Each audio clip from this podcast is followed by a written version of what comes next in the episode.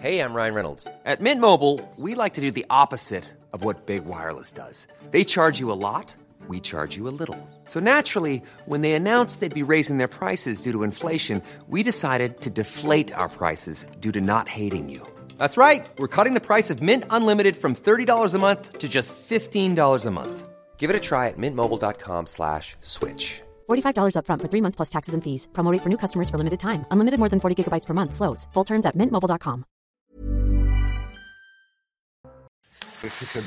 Bonjour à tous et bienvenue ce matin à l'heure des pros. Le Rassemblement national n'est pas le Front national et Jordan Bardella n'est pas Jean-Marie Le Pen. Cette vérité a plongé cette semaine la gauche, la Macronie et l'espace médiatique dans un océan de tristesse. C'était bien pratique d'avoir un diable sur lequel les belles âmes délivraient des brevets de bonne conscience. Au fond, tous ces gens regrettent que le Rassemblement national est muet. Ils ont perdu leur rente viagère. Aujourd'hui, le Rassemblement national est en première ligne pour lutter contre l'antisémitisme islamiste, le seul qui soit un vrai danger pour les Français de confession juive.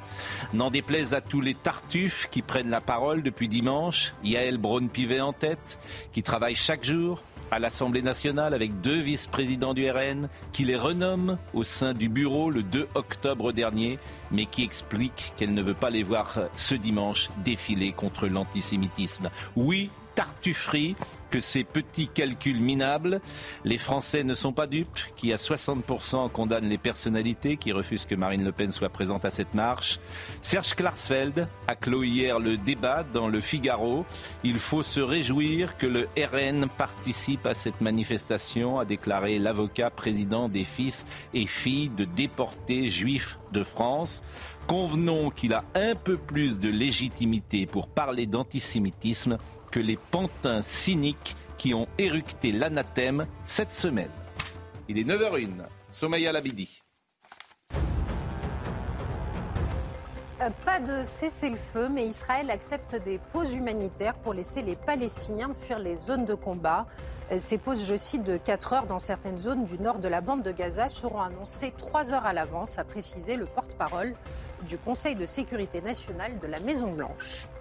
L'Association des maires de France appelle à des rassemblements contre l'antisémitisme devant les préfectures dimanche. Objectif de cette démarche, apporter un soutien à la marche civique prévue à Paris. Ces rassemblements doivent, je cite, permettre à tous les Français qui le souhaitent de s'associer à cette initiative partout en France, indique l'AMF dans un communiqué. Et puis le Pas-de-Calais sous les eaux après une nuit de pluie diluvienne, rivière en crue, rue inond- rue inondée, maisons délabrées. La région se réveille groggy comme vous pouvez le voir sur ces images. Le département est en vigilance pour crues et inondations depuis hier. Un épisode qui ne doit commencer à s'estomper que vers 16h cet après-midi. Le monde change. Eugénie Bastier, qui est au Figaro, c'est à vous euh, que Serge Klarsfeld a parlé. Et c'est peut-être un tournant, précisément, ce qu'il a dit. Effectivement, je crois que c'est assez important. euh, c'est euh, assez dé- déterminant. Son- C'est vrai que Serge Klarsfeld a beaucoup de légitimité à parler de ce sujet. Il connaît bien l'extrême droite. Il a, il, a, il a fait pendre un nazi. Il a lui-même échappé aux nazis. Donc il a un peu plus de légitimité que les journalistes de Libération euh, qui traquent euh, depuis euh, des nazis imaginaires depuis euh, 30 ans. Euh, donc effectivement, sa parole est, précieuse et, euh, je crois que effectivement c'est un, c'est un tournant. Après, à voir si euh, le, le Rassemblement national euh, euh, lui-même tient la ligne qui s'est lui-même fixée et si euh, voilà, l'avenir nous le dira. Georges Fenech est avec nous, Joseph Massescaron, Mathieu Boccoté, euh, qui vous voyez chaque soir avec notre amie euh, Christine Kerelli, le totalitarisme sans le goulag. Bonjour. Bonjour, c'est quand même mieux sans le goulag. vous me direz. Absolument, il n'y a pas de doute Euh, là-dessus. bon, parce que bon, je veux bien qu'on soit dans un pays totalitaire, mais vous pouvez parler, je peux parler, nous pouvons parler. Ce que je viens de dire là, dans un pays euh, totalitaire, je, je, je, je serais déjà parti entre deux, deux personnes. Ah, Vous avez tout à fait raison. Ce que je décris dans cet ouvrage, c'est un processus et non pas Oui. une société aboutie. Mais la tentation totalitaire, pour reprendre la formule de Jean-François Revel, travaille de nouveau nos sociétés. Bon, vous m'expliquerez ce qu'est un totalitarisme doux. Ah, Pas si doux que ça, cela dit. Ah ben c'est ce que vous écrivez dans le Ah non, livre. non, j'ai écrit exactement le contraire. Je dis un peu moins doux qu'il ne l'était. Oui, un peu, oui, bah, mais quand même, bon, le, le- le totalitarisme doux, donc euh, DOUX, comment le définir? Ou presque doux, ou moins doux qu'il en a l'air? Je dirais, euh, en, en construction, pour le dire ainsi. C'est-à-dire, il, re- il renoue avec cette tentation qu'ont certains dans nos sociétés de prétendre. Ils ont le monopole du juste, du vrai et du bien, et ils décident d'exclure de la cité, soit par la censure, soit autrement, ceux qui ont le malheur d'être des réfractaires ou des dissidents idéologiques. Et puis c'est vraiment intéressant de vous lire parce que vous avez cherché une, vous avez cherché une euh, définition de l'extrême droite, vous ne l'avez pas trouvée. Joseph Massescaron, Gauthier euh, Lebret est là et André Valigny. C'est intéressant d'avoir André Valigny et je le remercie d'être euh, avec nous. C'est quoi euh, euh, Qui est d'extrême droite aujourd'hui en France? Ça y est la question. Je, je- non, je dois dire sérieusement que j'ai lu l'interview hier soir de Serge Klarsfeld. Je l'avais entendu aussi euh, sur une radio. Je suis sur Europe 1 sur Europe 1. Je suis ébranlé par ce qu'il a dit. Je me pose beaucoup de questions. Euh, si Klarsfeld lui-même dit que le Rassemblement national n'est pas antisémite, euh, que les choses ont beaucoup évolué depuis le Front National, que les, les deux partis n'ont plus rien à voir l'un avec l'autre, alors qu'il y a quand même une, une filiation historique et une filiation génétique, si j'ose dire, entre euh, Marine Le Pen et son père. Génétique. Mais, mais, je, mais je, je suis très ébranlé et j'ai appelé ce matin un ami journaliste, euh, Frédéric Aziza de Radio J, pour, pour ne pas le nommer, euh, à qui je parlais de ça. Il m'a dit Mais oui, mais Klarsfeld a raison. Klarsfeld a raison, Marine Le Pen n'est pas antisémite, ce que je crois volontiers. Et les Juifs aujourd'hui, les Juifs de France, ont beaucoup plus peur de ce que peut dire la France insoumise que de ce que peut dire ou faire le Front National. Pour autant, je pense qu'il y a encore, malgré tout, dans l'entourage de Marine Le Pen, même si on lit ici ou là qu'ils ont été écartés, un dénommé Chatillon et un dénommé Lousteau, je crois que c'est comme ça qu'ils s'appellent. On cite toujours ces deux noms. Il y a sûrement encore des antisémites au Front National, mais je dois dire effectivement que Klarsfeld a raison.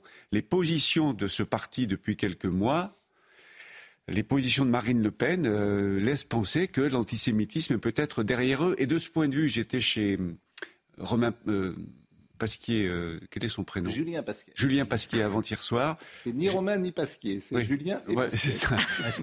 J'étais, sur la ligne consistant à dire le, le RN n'a rien à faire dans cette Oui. manifestation. On peut pas les empêcher de venir, mais malgré tout, c'est, quand même curieux.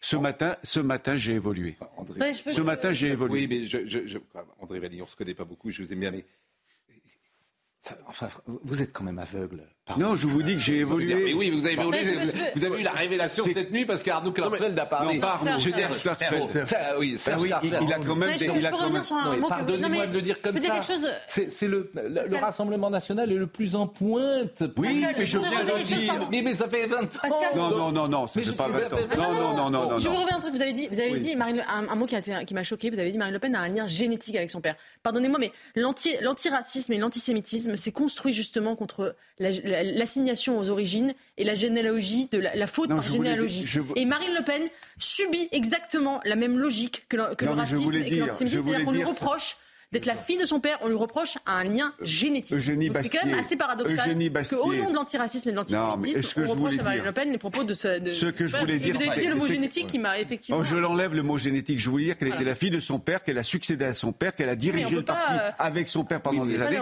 mais que depuis il y a eu une rupture entre la fille et le père. Elle l'a exclu du je parti. souligne- Oui, elle l'a exclu du parti. Ce que je souligne, c'est même pas ça. C'est la.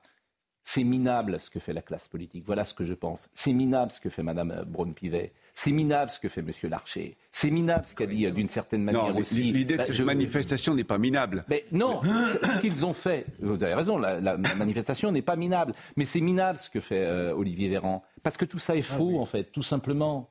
Tout ça ça s'appelle de l'instrumentalisation. C'est de la poloche. Et personne n'est dupe. Et ils discréditent la classe politique, ces gens-là. Et c'est les premiers personnages de l'État. C'est Yael Braun-Pivet, c'est Gérard Larcher. Gérard Larcher, faut pas qu'il s'étonne qu'il soit à moins de 3% chez les LR. Parce qu'il représente plus personne chez les RR. Et surtout pas sur la droite. Alors ils sont entre eux. Entre eux. Mais ils sont tellement si coupés peux que me- 60% des Français euh, ne sont pas d'accord avec eux. Et c'est ça la déconnexion du pays avec les élites. Et c'est eux Je pense qui, nous emmènent droit dans le mur Il y a- depuis tant d'années. il y a- quelques semaines, si je peux me permettre, choses. il y a quelques Pardonnez-moi semaines à peine, Gérard. Larcher disait au micro de Sonia Mabrouk que désormais le RN, selon lui, faisait partie du barrage républicain. Donc je constate qu'il a évolué lui-même en quelques jours ou quelques semaines sous la pression de la médiacratie. Et pour ce qui est de, de- du RN, une petite chose, on nous dit qu'il a, il a évolué ces derniers jours ou semaines. 2012, Marine Le Pen dit le- l'Holocauste et chambre à gaz, c'est le summum de la barbarie.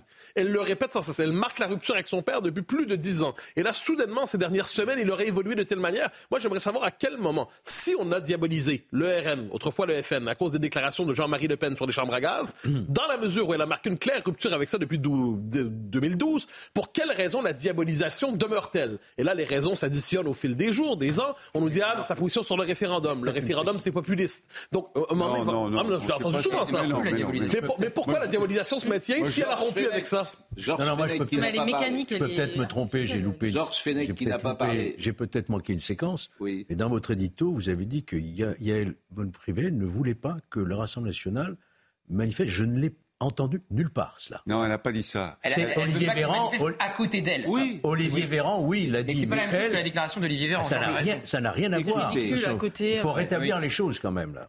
Écoutez, Ils ont perdu Madame, de. Braun, Madame Braun-Pivet, j'ai rien contre elle. Elle les travaille avec eux. Elle vient de nommer Oui, deux oui. vice-présidents du peut RN. pas faire autrement. Ça, ça... Ah si. Ah. Ah si, elle pouvait faire Ah, il y a un autrement. problème de, de- elle de pouvait. représentativité. Ça s'appelle de la tartufferie. Sûr. J'en ai ras le bol des tartuffes. Voilà. Ras le bol.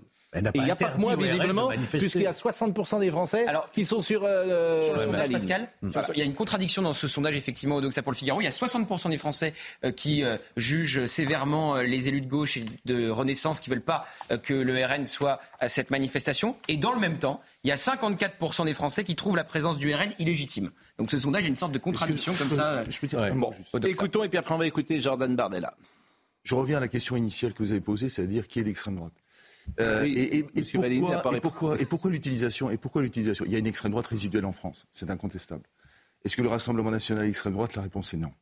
La réponse est non parce que depuis euh, à peu près 20 ans en Europe, il y a une droite qui s'est forgée depuis l'assassinat notamment de Pim Fortuyn au Pays-Bas, qui s'est forgée, qui défend. Je sais que vous n'aimez pas les retours en arrière, mais c'est important. C'est important. Je n'aime que les retours Non, mais- en arrière. Je que- milite pour les Oui, retours en arrière. Je commence une carrière de non-retour en arrière. C'est important de dire ça parce que pour la première fois, je porte le contrôle d'André Valigny, pour la première fois, c'est dressé une force à droite qui défendait les minorités contre l'islam et l'islamisme. Voilà, ça c'est le premier point. Maintenant, pourquoi la gauche ne va pas abandonner ce fonds de commerce? Parce que la gauche, en France, elle est antifasciste avec 12 guillemets, elle n'est pas antitotalitaire. Résultat, elle, elle chasse un antifascisme qui n'existe plus, mais quand le totalitarisme réel arrive, notamment, c'est ce que va prouver notre ami, lorsque le totalitarisme, elle est aveugle et elle ne le voit pas. Vous plaisantez, non Donc, La, la elle n'est gauche pas- n'est pas antitotalitaire Pardon La gauche n'est pas La antitotalitaire gauche non bah, en France, Ah bon la gauche en France, excusez-moi André Valigny, par rapport aux autres gauches Monsieur européennes- Valény. Monsieur Valigny, oui. Vous l'appelez Valény. Non, il a dit André. André. Valigny. Il a dit André. Oui. Il y a des André. Alors, euh, monsieur, le ministre. Monsieur, Bon, voilà. Monsieur le ministre. Euh, en plus, on se connaît bien. Non, la, la gauche n'a pas fait cet aggiornamento antitotalitaire que toutes les autres gauches européennes ont fait. Mais s'il En y a bien longtemps que les Désolé. socialistes, on a dénoncé le totalitarisme soviétique, le goulag. Enfin, les socialistes ont toujours été en pointe contre le totalitarisme. Alors, écoutez, on Contre l'Union soviétique, contre le- l'Union soviétique, oui, Oui. mais pour analyser, analyser mais- ce qu'était le totalitarisme, remarque. vous ne l'avez pas avançons. fait. Pas le totalitarisme. Avançons avec Jordan Bardella. Non, mais c'est vrai, nous on souligne simplement. euh, la, j'ai j'ai rien contre personne, vous le savez bien. Et hier soir, on n'a pas j'étais avec Jordan Bardella et on lui a posé les questions qu'il fallait lui poser sur Jean-Marie Le Pen et, et sans aucune concession. Je suis désolé de vous le dire, mais si Madame Braun-Pivet était là, je, je lui dirais ce que je vous ai dit, parce qu'en en fait, ce qu'ils ne comprennent pas ces gens-là, c'est que euh, ils sont démodés, en fait. Euh, euh, L'absence de sincérité, d'authenticité, c'est- c'est plus au goût du jour. Voilà. Oui. La, la poloche, la politique, tout ça, c'est fini. Tout ça, c'est fini. Écoutons Jordan Bardella, euh, qui parlait justement hier de Jean-Marie Le Pen et qui mettait les points sur les i. Jean-Marie Le Pen s'est évidemment enfermé dans un antisémitisme qui a amené en 2015 à une rupture politique entre Marine Le Pen, qui était alors présidente du Front National, et son propre père. Euh, cette maladresse a été utilisée par euh, beaucoup de manière assez malhonnête chez les journalistes, mais aussi chez mes opposants politiques, pour créer un écran de fumée et masquer, me semble-t-il, euh, la racine réelle de cet antisémitisme décomplexé qui s'est abattu sur le pays depuis le 7 octobre et qui tire ses racines de l'islam radical et d'une extrême gauche qui légitime cet antisémitisme. Je crois que on a toujours été irréprochable sur ce sujet et j'ai découvert que euh, lorsqu'on est exposé en première ligne en politique, plus on s'approche du sommet, euh, moins il y a d'oxygène. Qui en veut aux juifs aujourd'hui en France et dans le monde? Qui en veut aux juifs? Euh, Posez-vous cette question. Ben, bien sûr. Deuxième passage de M. Bardella euh, hier soir.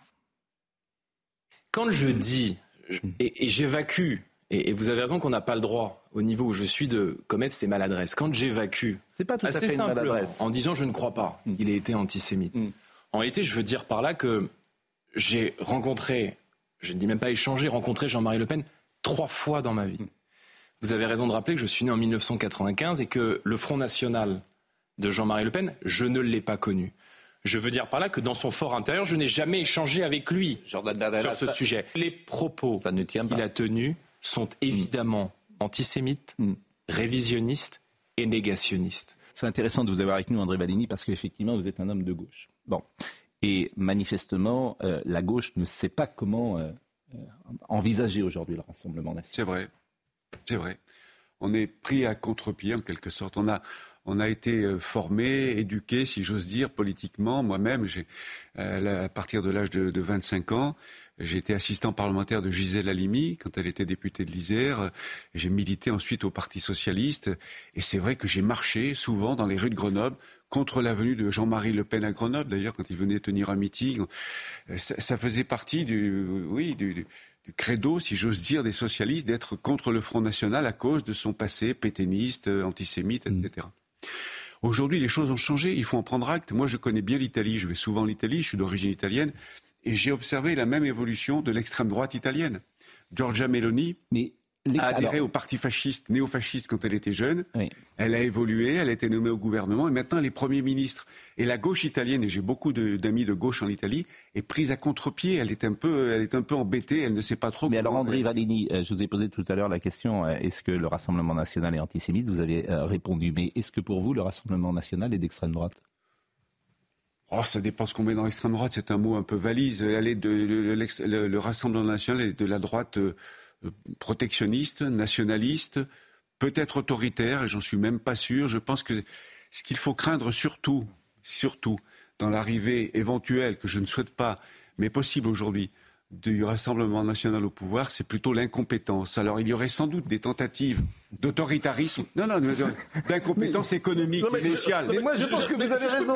Je vous assure, je pense que vous avez raison. Je pense. Mais quand on voit ce qui s'est fait depuis 40 ans, d'un autre côté, on a eu des gens compétents euh, depuis 40 ans et on voit où on en est. Ce que je veux dire on aussi. A des incompétents, pourquoi pas d'ailleurs Ce que je veux dire sur l'autoritarisme, je termine là-dessus. Sur l'autoritarisme, je pense qu'il y aurait sans doute des tentatives, des velléités de, de, de, de mesures autoritaires, de législation autoritaire dans tel ou tel domaine, mais je compte beaucoup sur le Conseil d'État les tribunaux judiciaires, la Cour de cassation, oui, tout à fait, sur les institutions judiciaires françaises pour mettre des barrières et empêcher le, Front le Rassemblement national, si par malheur il est au pouvoir, de faire n'importe quoi. En revanche, sur la compétence économique, sociale, financière, sur la crédibilité de la France au niveau européen, mm. là, je serais très inquiet. Bon. Mais si je peux me c'est tout à fait fascinant parce que quand on fait l'histoire du concept d'extrême droite depuis 40 ans, on cherche une définition et on ne la trouve pas. Et là, ce qui est intéressant, c'est que le dernier repli argumentatif de ceux qui veulent à tout prix chasser l'extrême droite sans la trouver, c'est dire l'incompétence, l'incompétence, l'incompétence. Alors, il est tout à fait possible que le RN au pouvoir soit incompétent. Mais l'incompétence n'est pas un marqueur d'extrémisme, c'est un marqueur d'amateurisme. Et je reprends la formule de Pascal Pro, si on devait juger, classer à l'extrême droite tous les incompétents, eh bien, franchement, l'ensemble de la classe politique depuis 40 ans, il passe. Non, c'est pas très sérieux. le, le, quand on dit... je vais vous dire, François Hollande, François Hollande, très compétent. un homme très compétent. Très compétent économique et sociale et financière. Il a fait n'importe quoi avec les impôts. Non, non, ah pas du tout. Il a augmenté les, il a augmenté les impôts pour combler les déficits que nous avait laissés la droite. Ah bon ah oui. Donc la droite est incompétente. La droite n'est pas toujours très compétente. Donc la droite est d'extrême droite. Mais pas du tout. Mais l'incompétence est le marqueur de l'extrême droite. égal entre compétence et extrême C'est ce que vous avez fait, c'est pas moi. Je dis que ce qu'il faut craindre de l'extrême droite, outre les dérives autoritaires, c'est l'incompétence. Je n'ai pas dit que les autres étaient forcément compétents. Il y a une chose qui ne va pas dans ce, pardonnez-moi, dans ce raisonnement chez André c'est que Et c'est pour ça que je dis, la, la gauche n'a pas fait son aggiornamento par rapport au totalitarisme, pardonnez-moi, mais ça n'a pas empêché Mitterrand de, de faire entrer des ministres qui étaient des ministres, pardon, communistes au gouvernement, et eux, ils n'avaient pas fait leur aggiornamento antitotalitaire.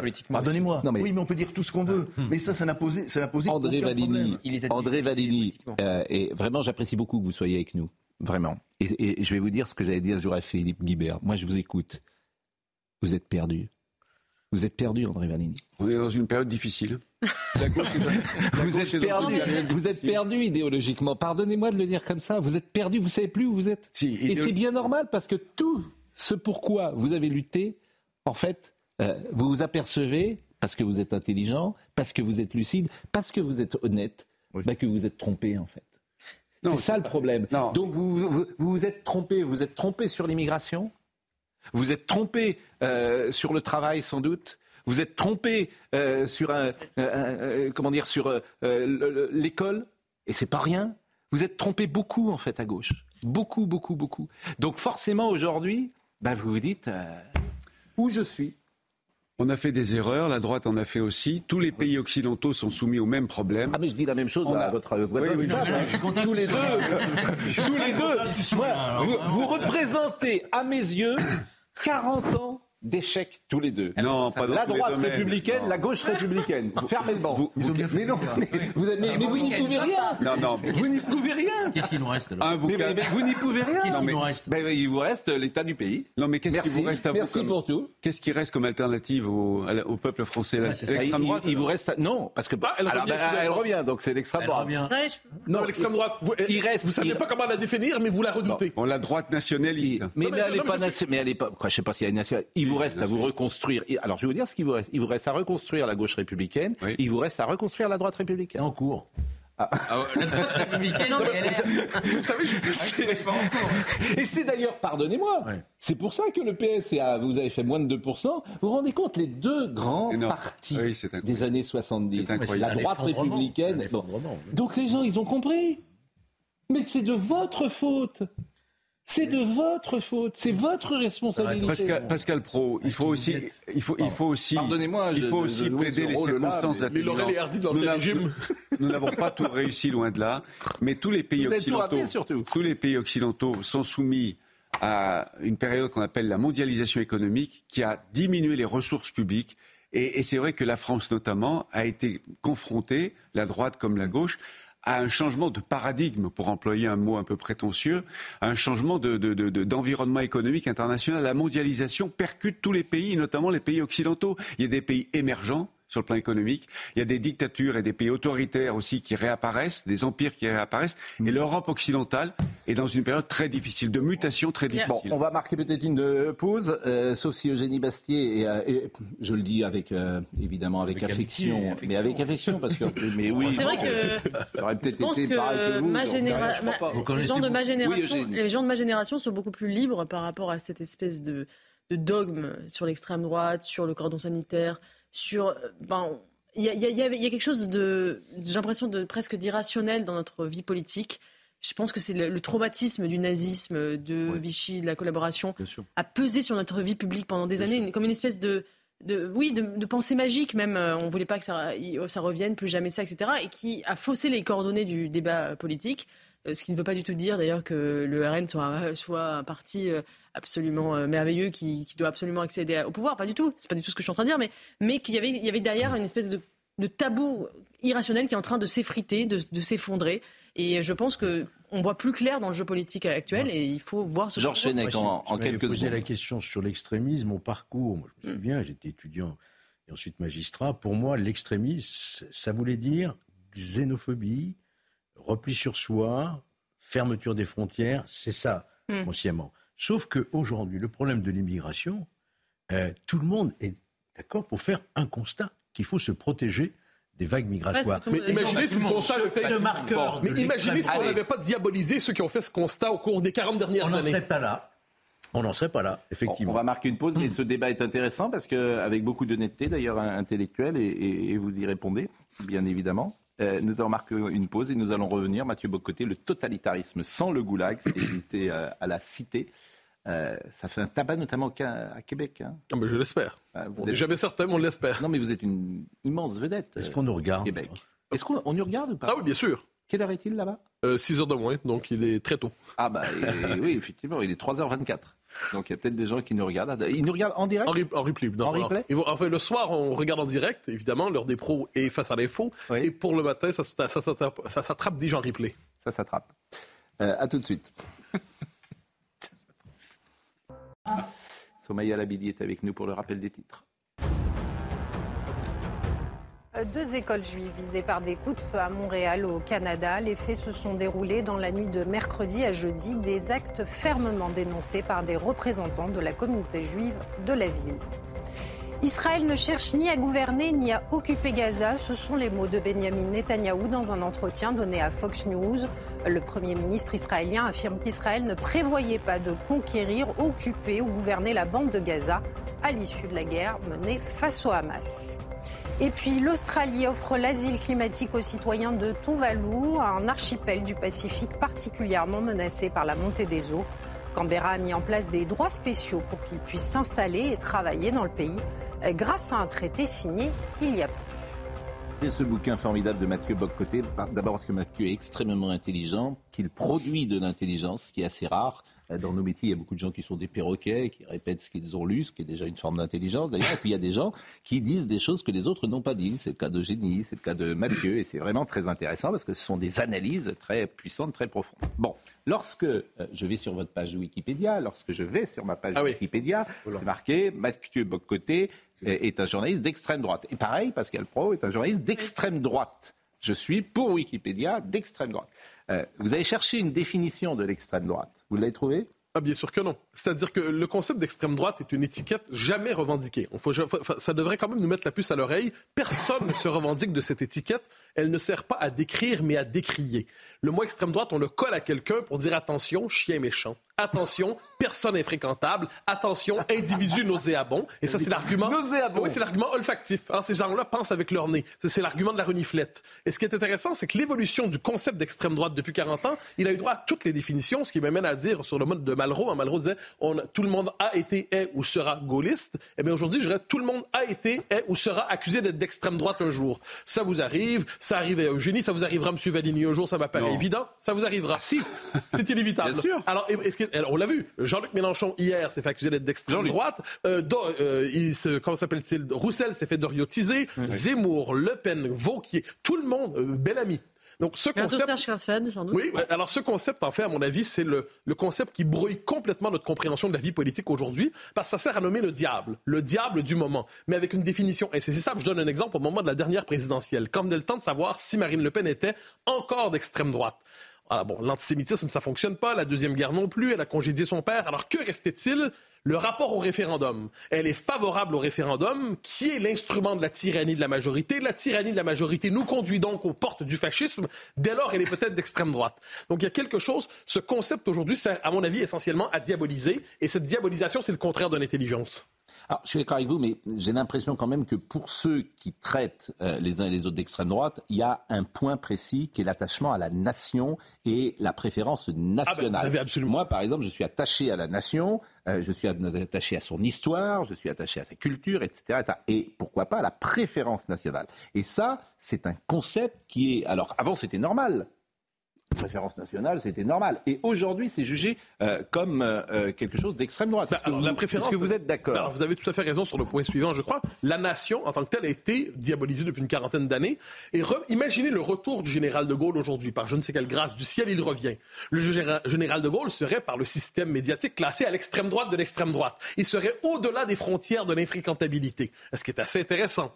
Or, j'y reviens, la nation, c'est pourquoi c'est absolument inacceptable pour nos amis de gauche et de la gauche, euh, Libération, Mediapart, Le Monde, c'est que la nation, c'est un commun qui ne réduit pas les individus à leurs conditions minoritaires. Et pour eux, derrière la nation, il y aurait nécessairement la majorité blanche. Derrière la nation, il y aurait la discrimination. Derrière la nation, il y aurait la xénophobie. Donc, toute référence à la nation, c'est ce que disent d'ailleurs plusieurs spécialistes de l'extrême droite, toute pensée qui s'inscrit dans un cadre national porte en elle-même au moins la tentation de l'extrême droite. Donc, je pense que de ce point de vue, et ça, c'est vraiment un truc que je pense qu'on doit faire dans la vie politique régulièrement aujourd'hui, dès qu'un politique dit méfiez-vous de l'extrême droite, il faut dire qu'entendez-vous par là?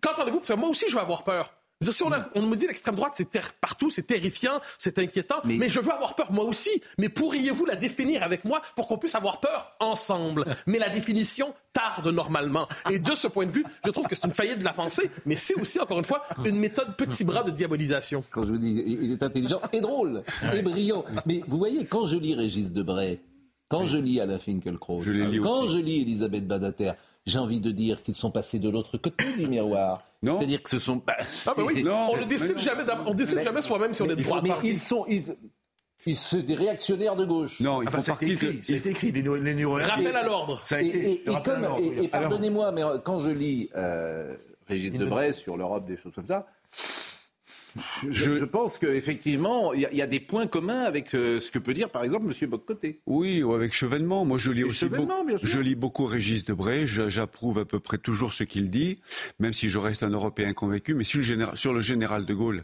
euh, il faut, il faut pas Oui, se voilà. tromper. Personne n'a jamais traité le général de Gaulle d'extrême droite. Il s'est construit politiquement. Euh, pardon, vous êtes 1958, il revient au pouvoir, le Parti communiste non, mais le- le fascisme non, mais ne je vais y venir. Le coup d'État permanent. Non, mais vous êtes. Il s'est construit contre l'extrême droite dans les années 30. Il était dans le sillage. CRSSS, Il était, en il était proche des 1938. démocrates chrétiens du sillon de Marc Sangnier. Il n'a jamais participé aux ligues d'extrême droite. Au contraire, il était révulsé par ce que faisaient les ligues d'extrême droite. Contrairement à il s'est François Mitterrand. construit. Contrairement à François Mitterrand. André Il s'est construit contre le maréchal Pétain. Et en conférence- 58, et en 58, c'est vrai que la gauche s'est trompée. Elle a crié à la dictature qui revenait. Et De Gaulle a dit à 67 ans, je ne vais pas commencer une carrière de dictateur. Moi, je suis socialiste. Et je suis allé encore récemment avec mon fils qui a 15 ans, que j'ai élevé et que j'élève dans le culte du général de Gaulle, comme mon père m'a élevé dans le culte du général de Gaulle. Je suis allé à Colomber les deux églises fin août, me recueillir sur la tombe du général avec mon fils. Donc on peut être de gauche et ne jamais avoir diabolisé le Mais général le de fait Gaulle. est, historiquement, De pardonnez-moi Gaulle détestait la droite de l'argent. De Gaulle détestait l'extrême droite. De Gaulle s'est construit contre le maréchal Pétain.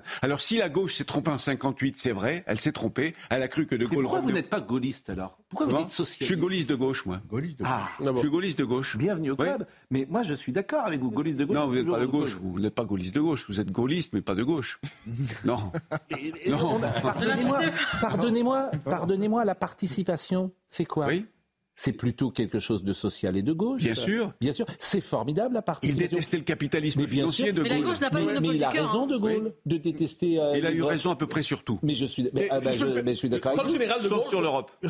Ah ben d'accord, au moins c'est un point de désaccord qui n'est pas mineur. Sauf sur l'Europe, parce Il l'époque- aujourd'hui à vous classer à l'extrême droite, je le précise, présidentielle 2022. Quand De Gaulle dit au-delà des juges, au-delà du droit, il y a l'intérêt national, il y a le politique, il y a la France. Aujourd'hui, on dirait qu'il diverse dans le populisme. Mais- On dirait votre conception de l'État n'est pas respectueuse de l'État de droit. Donc moi, un instant, moi, j'adore faire l'exégèse sur le général de Gaulle. La théologie gaulienne, j'adore ça. Je me, veux, je me veux aussi gaulliste. Il n'en demeure pas moins que prenez les positions du général de Gaulle une par une. Aujourd'hui, elles seraient inintelligibles dans le système politique ou classées chez les infréquentables. Mais ensuite, que vous l'aimiez, c'est tout à votre honneur. Non, mais peut-être qu'aujourd'hui, il n'aurait pas les mêmes positions qu'il a eues il y a Ah ben 50 si vous savez d'avance ce qu'un homme mort Non. penserait aujourd'hui, Je dis que peut-être. Je dis que j'en sais rien. Vous le savez, vous ben, moi ce que je sais, je sais ce qu'il a dit, et je sais que ce Bon. qu'il a dit aujourd'hui ne passerait pas. Bon. Ça c'est factuel. Écoutez, euh, enfin, je retiens que, je retiens que vous, je retiens que effectivement, vous convenez que souvent la, la gauche s'est trompée. et- Oui, comme la droite d'ailleurs, qui ne se trompe pas. Oui, oui, oui, une certaine droite. Mais euh, vous avez raison. Vous La avez droite raison. qui est au pouvoir, c'est le cas. Oui, vous, avez raison. Bon, euh, écoutez, je voulais vous faire écouter pas mal de choses. Euh, Est-ce qu'on peut revenir sur cette... Bon, on n'a pas écouté Serge Clarcel. Ah non, une dernière autre chose. C'est quoi un homme dissocié? Parce que ça, vous en parlez dans votre euh, bouquin. Ah oui. Un homme dissocié, ça m'intéresse beaucoup. Ah, moi- moi, ça me frappe aujourd'hui. Vous savez, le propre du totalitarisme, c'est la promesse de l'homme nouveau, l'homme délivré de tout, l'homme qui se recréerait, qui serait absolument maître de lui-même. Mais aujourd'hui, le régime qui est le nôtre, l'idéologie dominante, dit vous, vous deviendrez étranger à votre civilisation. Elle est si mauvaise, elle est toxique, elle est raciste, transphobe, tout ça. Vous deviendrez étranger à votre peuple. D'ailleurs, n'est-ce pas discriminatoire être d'une nation? Vous deviendrez même étranger à votre propre corps. N'êtes-vous pas étranger à votre identité sexuelle? Est-ce que votre identité de genre n'est pas contraire à ce réside, cette carcasse réactionnaire qui est votre anatomie et votre corps? Et ce qu'on voit dans une jeune génération, vous savez, ces espèces de, de errants aux cheveux bleus, un peu étranges, qui ne savent même plus qui ils sont d'aucune manière, on se retrouve devant des individus qui sont errants, dissociés, étrangers à eux-mêmes, étrangers à leur vie, leur généalogie, leur histoire, leur mémoire, leur culture, leur propre sexe, les rapports sociaux. On produit un monde, je crois vraiment, qui génère non seulement malheur, mais même folie. Et de ce point de vue, l'homme contemporain est un homme dissocié, dans l'effondrement psychique permanent, ne sachant plus qui il est et se- réfugiant dès lors dans une forme de fanatisme de tous les moments pour au moins avoir quelques certitudes. Oui, mais ça, c'est c'est quelques personnes. Ah, vous trouvez ah non. Je, je, je pense que c'est c'est quelques cas individuels. Alors, ça, je pense que c'est quelques, j'allais dire, de, de, de, qui appartiennent à un certain monde. Le monde universitaire. Voilà. Le monde des médias. Voilà. Le monde euh, et, je, et, ça peut, je dirais plus largement, en fait, la nouvelle ouais. génération est marquée par ça. Moi, j'ai une inquiétude terrible dans la jeune génération. Prenez il y a quelques années, et l'Amérique du Nord là-dessus nous, nous dit quelque chose. Vous aviez un enfant par euh, par groupe de 50 écoles qui pouvait dire je suis un peu étranger à mon sexe, suis-je vraiment un garçon, suis-je vraiment une fille? Ensuite, vous en avez eu un par école. Ensuite, un par classe. Ensuite, cinq par classe. Il y a un effet en ces matières une forme d'épidémie idéologique de gens qui, pour affirmer leur identité, en viennent quelquefois à s'autodétruire. Et il y a de bonnes raisons de s'inquiéter de ça, surtout quand c'est relayé par les autorités. Controverse française 2022, le planning familial, rappelez-vous de ça, dit un homme peut être enceinte, nous le savons, nous.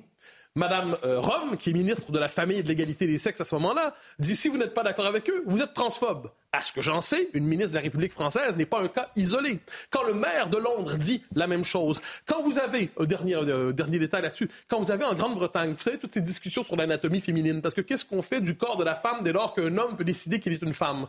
Comment nommer désormais euh, le sexe féminin? Alors là, il y a une discussion dans des gens dans, des campagnes de financement pour soutenir différents cancers féminins. Ils disent, bon, on peut appeler ça le front hole, le front hole, le trou dans l'avant, pardonnez la formule, parce que le, le terme vagin, ça est un peu discriminatoire. Et à la fin, ils ont dit bonus hole. Bonus sur le trou en bonus, disait-on, parce que ça, c'était moins discriminatoire. Nous tombons chez les fous. Bon, Mathieu Bocoté, en tout cas, le totalitarisme sans le goulag. Et euh, on voulait vraiment que vous veniez ce matin. Et puis, euh, je le répète, on peut vous écouter du lundi au jeudi euh, avec l'amie Christine Kelly. On revient peut-être sur la marche civique et avec le sujet d'Augustin de Daniel. On en a beaucoup parlé. Je ne sais pas si vous serez présent d'ailleurs à cette marche. Je ne suis à Brive, moi, dimanche. D'accord. Eh ben, mmh. Autrement, j'y serais allé. Bien sûr. On attend la présence surtout d'Emmanuel Macron. Est-ce qu'il sera présent ou non? Prise de parole normalement avant dimanche, mais on ne sait toujours pas s'il y sera. Oui, ça va être intéressant de savoir qui va être bien accueilli et qui va être euh, mal accueilli également dans cette euh, manifestation. C'est intéressant. Bah, il n'y a pas la France insoumise, donc euh, pour les oui. mal accueillis, déjà, ça, ça en fait. Et puis, qui sera présent? Qui sera présent? Ça, ça c'est très intéressant. Et c'est intéressant de noter qu'Elisabeth Borne sera là, alors qu'elle n'était pas à la marche du 9 octobre.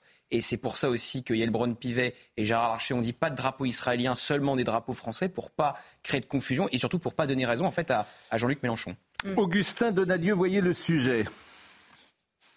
Une marche contre l'antisémitisme qui doit rassembler dimanche, mais avec un cordon républicain pour tenir à l'écart le Rassemblement national. Marine Le Pen et ses élus ne sont donc pas les bienvenus. Une stratégie selon Jordan Bardella, invité sur notre antenne. Que ce contre-feu, il est allumé pour dissimuler les véritables responsables, ceux qui légitiment aujourd'hui l'idéologie du Hamas en France, qu'est euh, Jean-Luc Mélenchon. Et je peux vous assurer que les Français de confession juive savent pertinemment que nous sommes aujourd'hui un bouclier pour euh, les Juifs de France. Hier soir, plusieurs élus de la France insoumise accompagnés de la CGT ont participé à l'hommage rendu aux victimes de la nuit de cristal nazi dont c'était le 85e anniversaire. Ils ont réaffirmé leur refus de défiler aux côtés du Rassemblement national. Je manifesterai dimanche contre l'antisémitisme, mais j'ai choisi de le faire dans un endroit où euh, l'appel ne souhaitait pas la présence de responsables de, de partis d'extrême droite. J'irai à Strasbourg manifester. Voilà, je pense que je ferai mon devoir de citoyen, de le faire dans la clarté, et c'est comme ça que je pense le faire de la manière la plus digne et la plus efficace. Pour l'ancien Premier ministre Manuel Valls, ces divisions ne font qu'affaiblir le message. On est en train de casser un élan pour une manifestation contre l'antisémitisme. Donc alors... oui, je suis en colère parce que je pense que dimanche, il faut qu'à Paris, comme devant les préfectures, mais qu'il y ait beaucoup, beaucoup de monde contre l'antisémitisme et en brandissant tous des milliers de drapeaux français mais... parce que c'est ça qui nous rassemble. Selon un sondage Odoxa pour le Figaro, 59% des Français désapprouvent les tentatives de mise à l'écart du Rassemblement national de la marche contre l'antisémitisme. Et ça, c'est vraiment important, ce chiffre-là. Écoutez Serge Klarsfeld, interrogé par Europe 1, on en a parlé tout à l'heure, parce que euh, Génie Bastier l'avait également interrogé pour euh, Le Figaro. A un refus d'un parti politique de participer à cette marche et, et je dirais qu'en contrepoids, il y a la venue d'un parti euh, qui euh, autrefois était antisémite euh, et qui ne l'est plus depuis un certain nombre d'années, qui rejoint les valeurs républicaines et qui, heureusement, les rejoint ce dimanche. Euh, on se passera de l'extrême gauche euh, antisioniste et antisémite et on, on, accueillera le Rassemblement national devenu un parti fréquentable. il reste la rupture véritablement définitive et éclatante avec Jean-Marie Le Pen qui, lui, a été il y a 40 ans, 30 ans, le porte-parole d'un négationnisme euh, vigoureux et néfaste. Ça nous paraît extrêmement important que aussi une rupture avec son père, bien qu'il en coûte euh, à une fille de rompre avec euh, d'une façon éclatante avec son père. Voilà n'est pas sur la même ligne qu'Emmanuel Macron, mais je peux comprendre Emmanuel Macron parce que euh, l'enjeu pour lui, c'est de ne pas laisser la place à Marine Le Pen, parce qu'il ne resterait que ça euh, de ses dix ans de présidence, euh, euh, Emmanuel ah, Macron. dire oui, si elle est élue après lui? Bien sûr, et ça va être son combat pendant trois ans, évidemment. c'est pour ça que. Il y a un autre argument qu'on entend dans l'entourage du président de la République, c'est-à-dire que si elle est élue, il pourra dire moi je l'ai battu deux fois, et celui qui m'a succédé comme candidat, Edouard Philippe ou un autre, a été incapable de la battre. Oui, non, mais là, non, ça ne marche pas ce que vous dites là, parce que souvenez-vous que ce qu'il a dit en 2017 quand il a été élu la première fois, il a dit je prends l'engagement qu'à la fin de mon quinquennat, l'extrême droite baissera. L'extrême droite aura baissé. Ah bah, c'est le contraire oui, qui s'est passé. Hein. Oui, mais déjà raté ça. Donc c'est toujours la même question. Est-ce que Marine Le Pen est d'extrême droite? On va pas recommencer. Non, mais là, il oui, mais c'est une, ciblait Emmanuel Macron ciblait lui-même Marine Le Pen. Et bon. Alors je voudrais qu'on écoute Manuel Valls parce que j'ai trouvé formidable pour tout vous dire hier Manuel Valls euh, chez Laurence Ferrari. Donc écoutez ce qu'il a dit parce que lui justement a un langage de sincérité et d'authenticité. C'est souvent, de la même manière, on peut ne pas être d'accord avec François Ruffin, mais moi j'aime bien François Ruffin, parce que ce qu'il dit, c'est authentique, sincère et, incarné. C'est vrai. Voilà. Oui, mais il le dit depuis longtemps. François Ruffin. C'est ce qui lui a coûté à Manuel Valls aussi. Et il fait pas de politique, euh, il fait pas de poloche, euh, comment dire, euh, François Ruffin. Il y croit.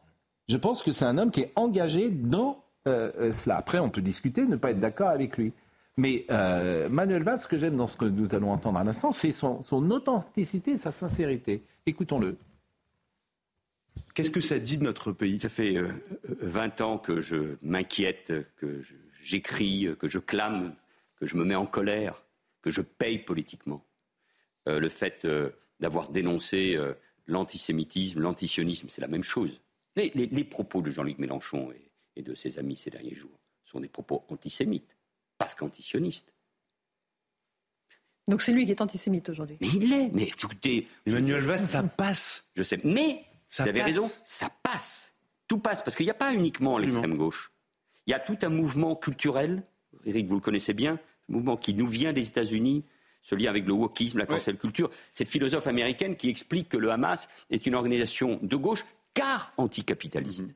Et ici, il y a ceux qui, d'ailleurs, n'étaient pas Charlie, refusait d'être Charlie et qui nous explique que c'est un mouvement de résistance. En France, parler de résistance d'une organisation, je ne vais pas reprendre tout ce qui a été dit tout, à l'heure par ces femmes, euh, qui tuent, qui violent, qui décapitent des hommes, des femmes, des familles, des bébés.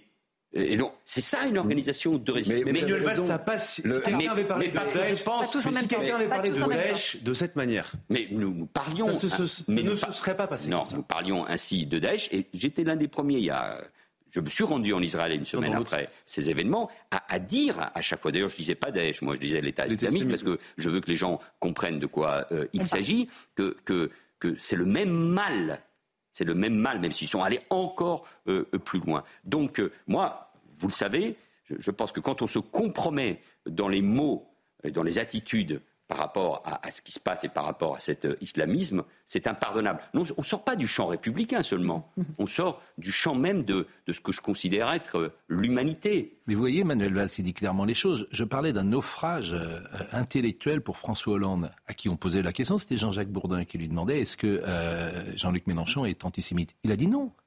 Il a dit non, François Hollande. Ancien président de la République. Je ne suis pas sûr que Mélenchon soit antisémite. Je pense que Mélenchon fait avant tout un calcul électoral. et que ah, sa clientèle enfin, Ses propos le sont, si vous préférez. À ce moment-là, on peut dire la même chose. Ses propos le sont. C'est le débat de la semaine. Hein, c'est le débat de la semaine. C'est le. Si je peux me permettre, c'est encore pire. Parce que je ne sonde pas la sincérité des âmes et des cœurs. Mais s'il considère que l'antisémitisme est payant électoralement, ça veut donc dire qu'il y a un segment de l'électorat qui répond très positivement à cela. Quel segment de l'électorat est-ce qu'il vote pour lui pour ça? Et ça, ça nous amène à réfléchir. Ça nous ramène à une question essentielle, ce qu'on appelle l'antisémitisme d'importation. Et rappelez-vous, euh, Georges Bensoussan, l'historien, qui pour avoir dénoncé cet antisémitisme d'importation a été poursuivi devant les tribunaux par les associations de défense des droits de l'homme et des associations antiracistes. Ceux qui ont voulu nommer cet antisémitisme d'importation depuis des années ont été persécutés juridiquement. Et de ce point de vue, au-delà des âmes et des cœurs, s'il y a des électeurs qui répondent à ça et qui préfèrent le drapeau palestinien au drapeau français, eh ben c'est encore une fois l'effet des politiques remarquables et lumineuses et compétentes des 40 dernières années. Mm-hmm. Oui, oui. Je suis d'accord, totalement d'accord avec Scott Valls. il y a longtemps que je suis d'accord avec Scott Valls sur ces sujets. J'étais dans son gouvernement, je connais sa fermeté républicaine, son, combat euh, d'avant-garde, si j'ose dire, il y a quelques années contre l'antisémitisme. Euh, il a théorisé les gauches irréconciliables. Là, il est peut-être allé un peu loin. Il a désespéré beaucoup de gens à gauche qui se sont dit bon, bah, si les gauches sont irréconciliables, on ne reviendra jamais au pouvoir. Mais sur Mélenchon, et ce que vous avez dit euh, par rapport à Hollande qui aurait eh dit que Mélenchon n'était pas antisémite, je ne sais pas si Mélenchon est antisémite. J'en suis pas sûr. Quand on regarde son parcours, euh, il s'est engagé à gauche, il a été très républicain, il était proche des francs-maçons. Mélenchon, à mon avis, fait avant tout un calcul électoral. Oui, mais la... noble pour autant. Eugénie Bastier. Je ne sais pas si Eugénie Bastier. antisémite et j'ai pas envie de, de, retomber dans cette diabolisation qui justement a verrouillé, enfin a pourri notre vie publique pendant des années. Je ne mhm. veux pas faire ce nouveau jeu de la diabolisation. Euh, par contre, euh, je, je, je, pense qu'en effet, il, euh, si c'est un calcul, c'est assez, c'est assez déplorable, c'est assez, c'est assez cynique. Et, mais je pense qu'il y a peut-être un calcul qui est le calcul même de la diabolisation. C'est-à-dire, je me diabolise parce que je sais que ça m'assure une rente électorale. et, et, je, et je m'assure un matelas de vote parce que je suis représente le système je me représente l'antisystème. Voter pour moi, c'est voter contre le système. Tout le monde est contre moi. Donc attention à ce que la diabolisation de Mélenchon, sa persécution médiatique ne conduise pas aussi à lui assurer une certaine rente médiatique. Une rente au premier tour, mais jamais, jamais il ne passera au-delà du premier tour. Mais c'est pas ça qui l'intéresse. Hein. Parce qu'après, le, le souligne souvent, il a raison. Ce qui l'intéresse, c'est le chaos. C'est absolument pas. Il, il raisonne plus du tout en termes de sociologie électorale. Plus du tout, c'est terminé. Ah on ne peut pas dire ça. Ah bah, moi je le dis parce que ça. moi je le dis pour avoir une Alors, résume, euh, moi je le dis pour avoir une conversation avec lui. C'est-à-dire ce qui intéresse, ce qui intéresse Jean-Luc Mélenchon. Je suis désolé, ce qui intéresse Jean-Luc Mélenchon. C'est le chaos. C'est d'inscrire, même si c'était la lettre de sang, c'est d'inscrire son nom dans le grand livre de la gauche. Voilà. Et, il sait très bien, parce qu'une fois élu, parce qu'une fois élu, il, il, a fait l'analyse. Est-ce qu'on on retiendra dans l'histoire de la gauche François Hollande? La réponse est non. Donc il se préfère comme euh, comme euh, les héritiers du trotskisme, un Trotsky, etc. etc. C'est ça qui est intéressant. Je, sais très bien qu'il ne faut pas faire d'histoire, mais quand Faisons une pause. Voilà. Faisons une pause, vous restez avec nous? Bah, Avec joie. Avec joie. Et on va itinéraire d'un flic de terrain des cités jusqu'au Bataclan. On va recevoir Michel Bach. Je pense que c'est un pseudonyme. Bach, c'est un Bacheux. Euh, et euh, il va témoigner euh, de ce livre qui est vraiment très intéressant. Je vais remercier l'excellent Gauthier Lebret. Bon vous souhaitez un bon week-end. Qu'est-ce que vous avez prévu ce week-end de, faire Est-ce que vous travaillez Je peux vous le dire. Oui. Non, je ne travaille pas. Vous ne travaillez pas, vous allez vous occuper de votre. C'est un jeune marié. Ah. Donc c'est une période. C'est pas si bien dire, on retourne sur les lieux de notre mariage. Ah, sur les lieux. Comme en pèlerinage. C'est vrai, pourquoi, des, pourquoi On invité, enfin bref. Vous êtes invité où? Dites-nous tout, parce que ici. On, est invité, on est invité par les propriétaires de l'endroit où on s'est marié parce qu'ils font. Euh, ah oui, parce que vous n'avez pas payé. vous n'avez pas réglé, vous n'avez pas réglé l'addition, c'est pour ça, vous n'avez pas réglé les, les, notes de mariage. Non, parce qu'ils invitent les, euh, ce qu'ils considèrent être les dix plus beaux mariages de la saison. Ah, bah, oui, bah, c'était de là, bien sûr, bien sûr. En même temps, il y en avait, il y en avait combien? Il y en avait plus ah que dix? Ah, il y aurait une petite centaine. Ah oui, bon, ah, ils ont fait une centaine de mariages. C'est un truc, ça tourne. Hein. Ah oui, ça. région. Ah, c'est en Provence. Ah oui. Eh, ah bah oui, vous n'étiez pas invité, Monsieur Valéry. Ah bah vous auriez. C'était c'était. L'invité n'est pas venu. Donc. C'était c'était la, grande fête. Euh, ah oui. Ah ouais, c'était l'endroit où il fallait. Ah ouais, c'était l'endroit bah, avec que de pie et haute forme, etc. Ah, bah, et les gens sont arrivés en carrosse. J'étais en croisée. Les gens sont arrivés en carrosse, c'est tout. Merci, cher ami. Merci. À lundi, Et à lundi. Itinéraire d'un flic de terrain des cités jusqu'au Bataclan, Michel Bach. Bonjour. Bonjour. Est avec nous. Euh, Bach est évidemment un pseudonyme. Merci d'être avec nous. C'est un livre euh, dont on ne ressort pas intact, comme on dit. Euh, c'est un livre qui est passionnant parce que vous êtes peut-être les meilleurs témoins de la société d'aujourd'hui, parce que vous êtes en première ligne. dans les cités les plus sensibles. Vous savez, vous, ce qui se passe.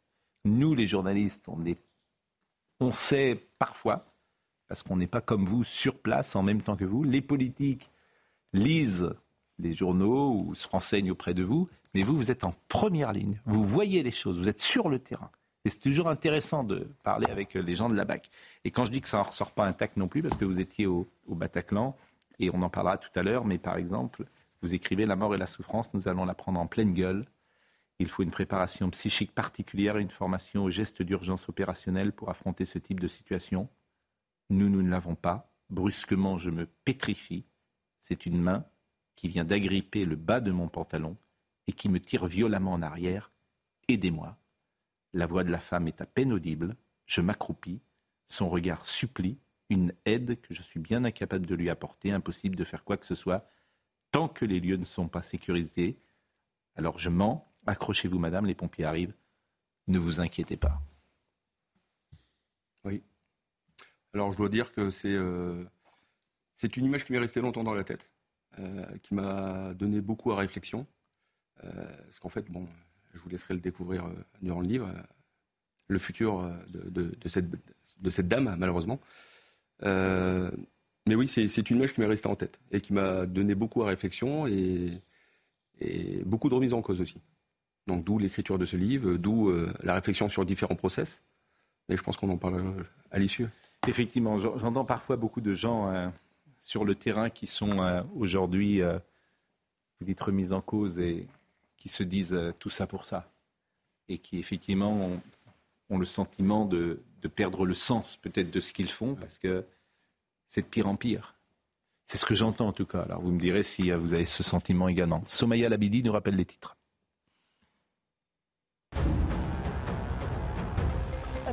Cessez-le-feu, mais Israël accepte des pauses humanitaires pour laisser les, Palestiniens sur les zones de combat.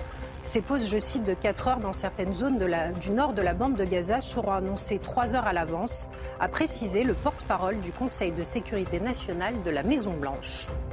Des boutons d'alerte dans les écoles juives d'Auvergne-Rhône-Alpes, annonce de Laurent Vauquier, le président de la région. Un dispositif de 355 boutons connectés et non visibles dont l'objectif est de prévenir toute attaque.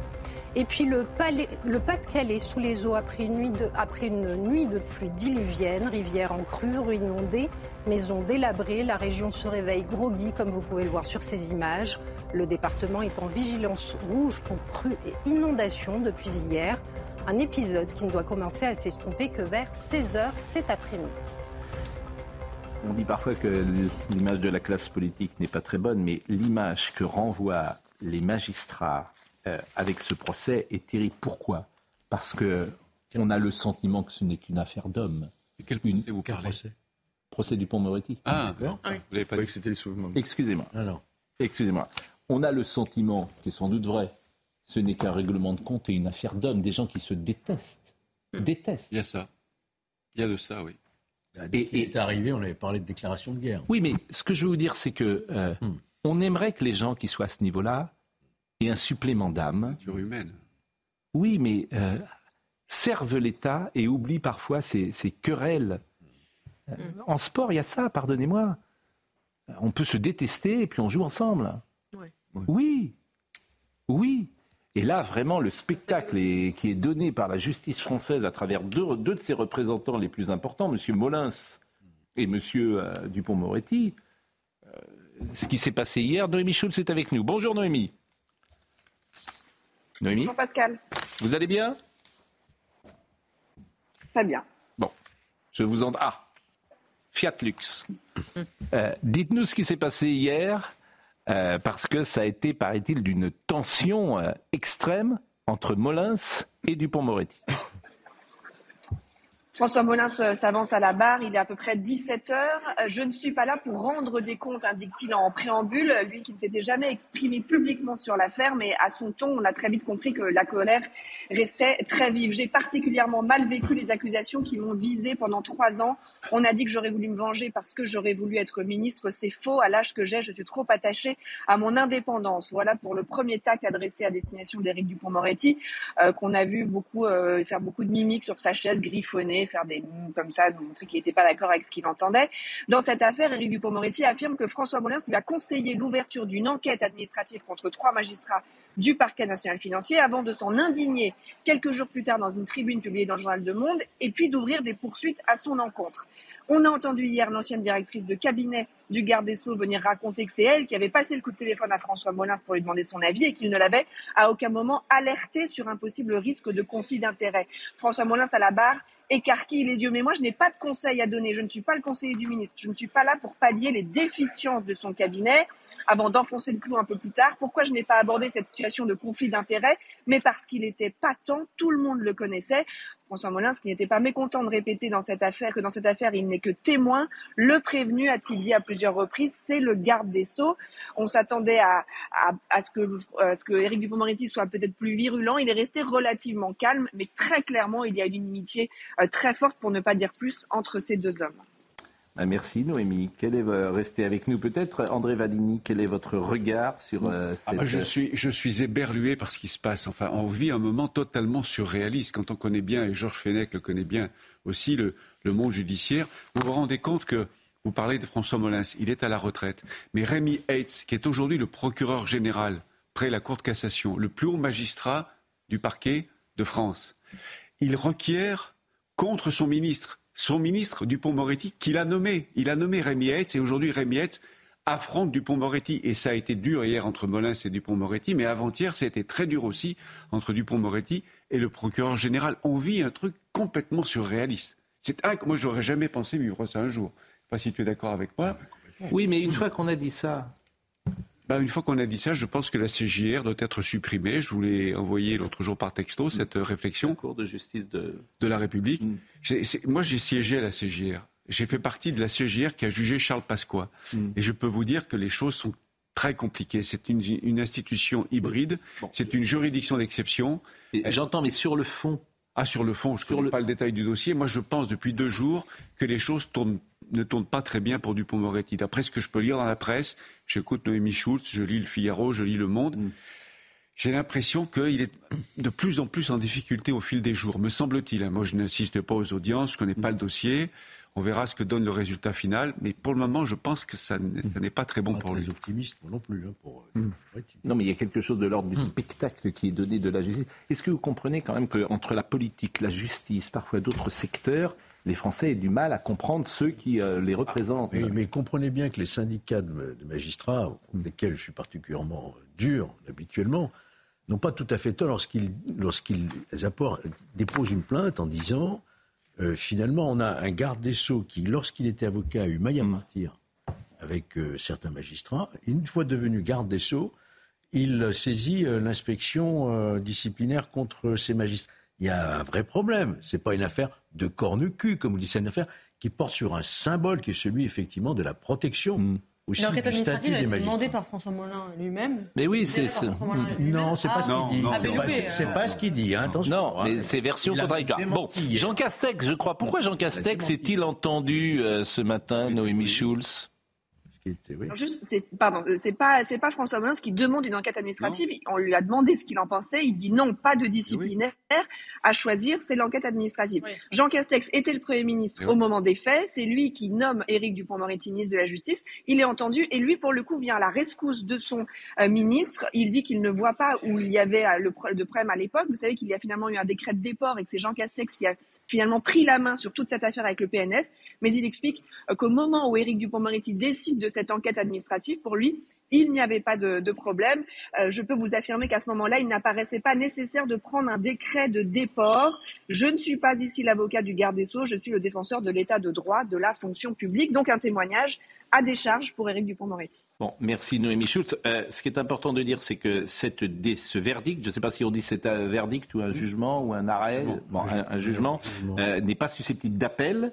Mais euh, ce jugement sera donné à la fin du procès ou ça sera dans, la, foulée? On délibère, moi je me souviens, pour le Pasqua, on avait délibéré le jeudi soir de 19h à 1h du matin. D'accord, donc ça veut dire que s'il est condamné, il n'est plus ministre de la Justice. Bah, normalement. C'est-à-dire que dans Madame Borne. Hein. Donc ça veut dire ça, Noémie Schultz. Hein, ça veut dire que dans 15 jours, M. Dupont-Moretti, s'il est condamné, n'est plus. Euh, Ministre de la Justice. Bon, ben, je vous remercie, euh, Noémie Schulz. Il n'y a pas d'audition, évidemment, ce week-end. Elle est partie. Elle est partie. Ceci dit, il y a un pourvoi en cassation qui est possible, hein, même s'il n'y a pas appel.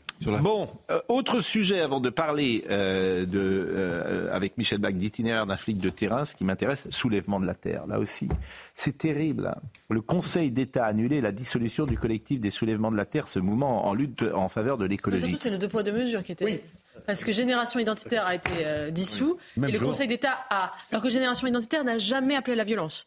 Moi, moi je suis pas, je suis pas pour la. la- non, bah, dites-moi quand, à quel niveau? Ils appellent à des manifestations euh, aux Oui, frontières contre les immigrés. Oui, d'accord, mais ce n'est pas l'appel à la violence ou à violence. casser des biens. Pardon, mais alors que Non, Soulèvement avant, on se souvient des images Non, de je Sainte-Soline. Je ne suis pas la dissolution ni de Génération Unitaire ni pour le la Terre, donc je suis cohérente. euh, Oui, eh bien, moi, c'est pareil. Moi, je pense que Parce que je suis pour la liberté. Euh, Exactement. Mais, euh, La liberté mais- de taper sur les flics Non. Non, mais ils doivent La liberté sinon, les gens d'aller qui à tapent- Sainte-Soline Non, mais les gens qui tapent mais- sur les flics doivent être mis en prison, punis, euh, effectivement, euh, pour, pour leurs actes. Mais en soi, moi, je pense que. Mais à Sainte-Soline Non, mais Enfin, les gens de Sainte-Soline, vous n'êtes pas pour euh, euh, dissoudre le mouvement auquel appartiennent ces gens-là mettre en prison les gens qui tapent sur les flics. Moi, je suis, pardon, moi, je suis Mais pour je- la, je- je- je je suis pour la liberté dissolution. Je, je comprends très bien la, la position de, de Génie. Et en plus, elle a le, le mérite encore une fois de la cohérence. Je suis pour la dissolution parce que qu'est-ce qui est en jeu C'est la reconnaissance ou pas de la désobéissance civile.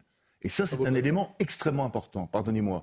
Et là, ce qui vient d'être avalisé, le principe de désobéissance civile, il y a toute une série de conséquences auxquelles on va avoir affaire. Toute une série de conséquences. Mais ça va au-delà de, de la désobéissance civile. Il y a un appel à la violence qui est très clair. C'est une mouvance qui réhabilite la Ça violence légitime. politique aujourd'hui. Mais en fait, plus qu'il y a- ça réhabilite la violence politique aujourd'hui, les soulèvements de la terre. C'est dans une logique insurrectionnelle. Euh, quand ils décident de détruire des, des biens, ils appellent ça l'autodéfense de la planète contre des biens qui l'agressent. Bon.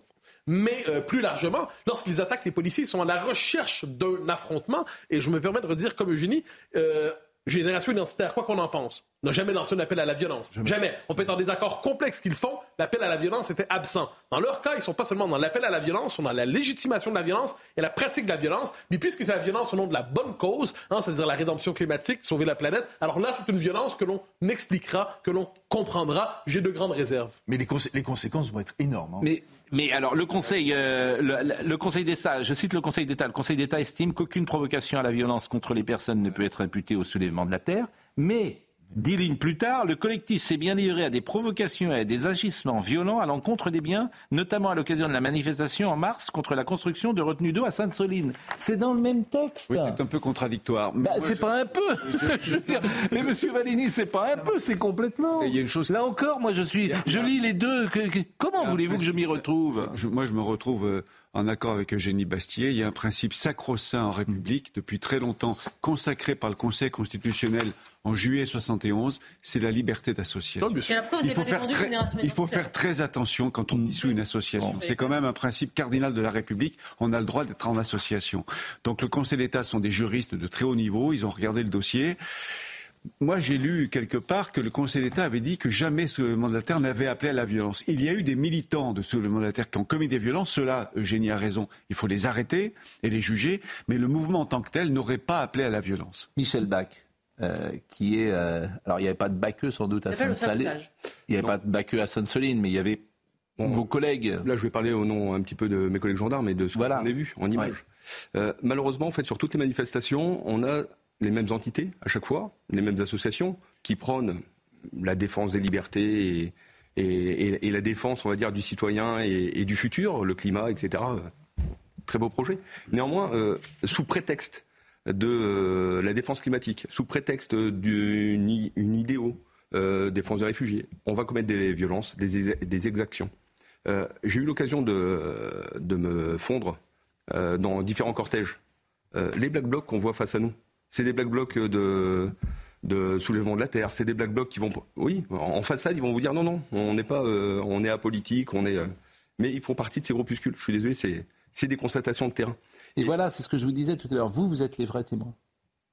Voilà. Donc c'est et, et je vous avoue que l'écriture de ce livre, c'était pour remettre aussi en avant. Aujourd'hui, euh, la politique nous, nous le démontre. Euh, tout est fait pour diviser. Tout est fait pour diviser. Malheureusement, euh, aujourd'hui, au contraire, il faudrait s'unir.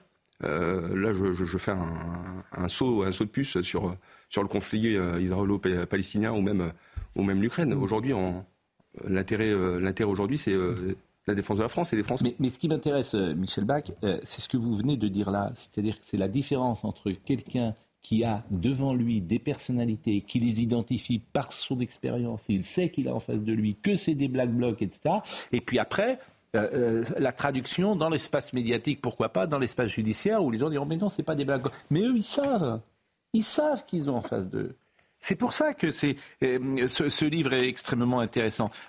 Est-ce que vous, vous, êtes baqueux euh, d'ailleurs, depuis combien de temps? Alors j'étais en bac pendant euh, une, dizaine d'années presque, hmm. euh, Huit ans exactement. Vous avez, quel âge sans indiscrétion? J'ai 42 ans. Bon, donc ça fait combien de temps que vous êtes dans la police? Ça fait presque 20 ans. 20 ans. Est-ce que vous diriez que sur le terrain, les choses ont changé? Et comment ont-elles changé? En quoi ont-elles changé? Alors les choses ont changé, oui. Aujourd'hui, la société est plus violente. Le, policier est remis en cause de manière continue. Euh, son, sa parole est remise en cause d'un point de vue même euh, pénal. Euh, ses écrits ne font plus foi. Et, aujourd'hui, on, oui, on va vers un, une perte de, valeur, une perte d'identité, une perte. une, perte complète de... Mais ce discours-là, quand vous avez commencé il y a 20 ans, est-ce qu'il y avait déjà des gens qui disaient ça Parce que parfois, le, c'était mieux avant ou euh, euh, les valeurs euh, ne sont plus. On peut dire que c'est transgénérationnel. Certains disent ça d'ailleurs, disent voilà, vous prenez un policier d'il y a 20 ans et puis il vous dira la même chose, que, etc.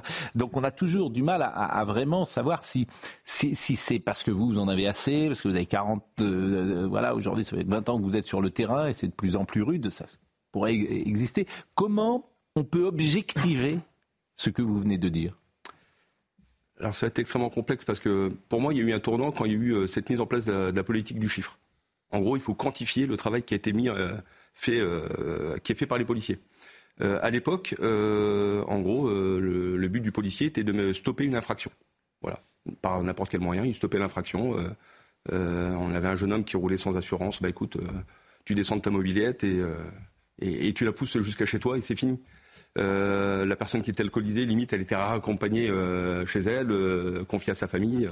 Aujourd'hui, tout ça, c'est plus possible. Il faut quantifier les choses. On va vous demander donc des statistiques. On va demander.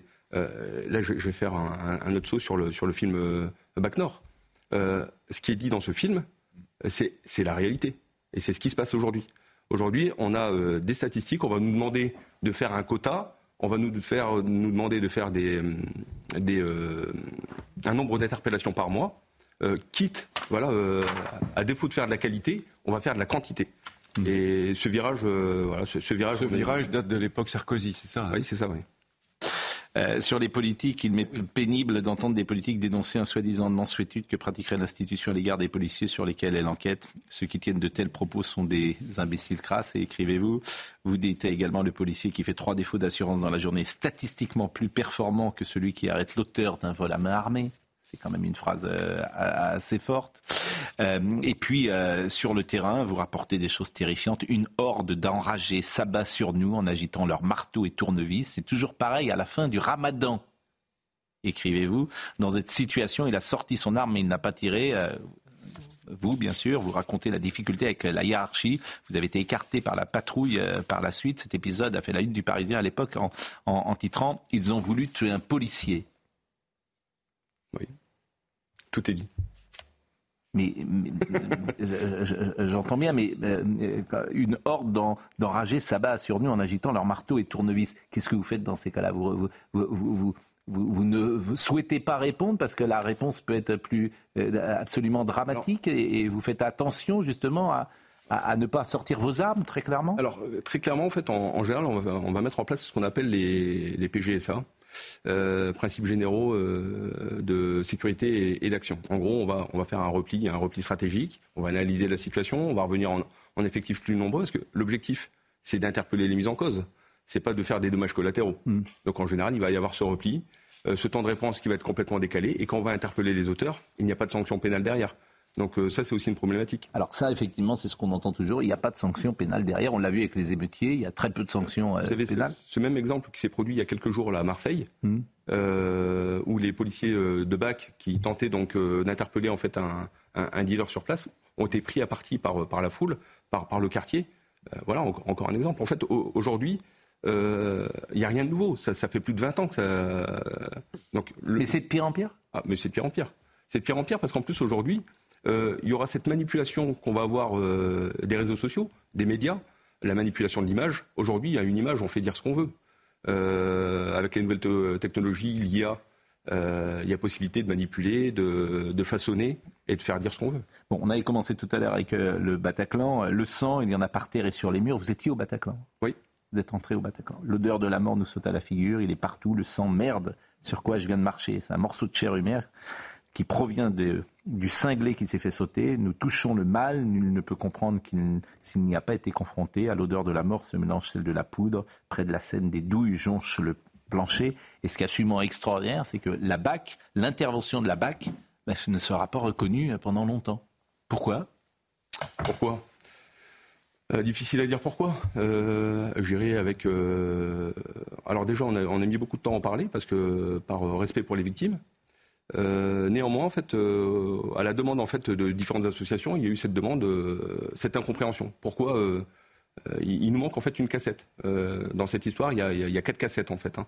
Il y a l'intervention de la BAC 94 nuit, qui va créer un point de fixation sur le Bataclan. Il y a le, notre commissaire de police euh, qui va intervenir avec son, euh, équipier.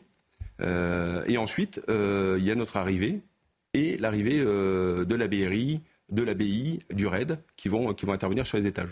Et, chaque unité s'est complétée avec une, intervention différente. Néanmoins, ce qui s'est passé, c'est qu'on ne nous a jamais demandé euh, d'écrit. On nous a jamais demandé de rendre euh, compte de comment ça s'est passé. Donc, à la demande de différentes associations qui ne comprenaient pas le délai d'intervention. Euh, pourquoi, pourquoi autant de temps? Parce que l'assaut à l'étage est donné à minuit 18. Voilà.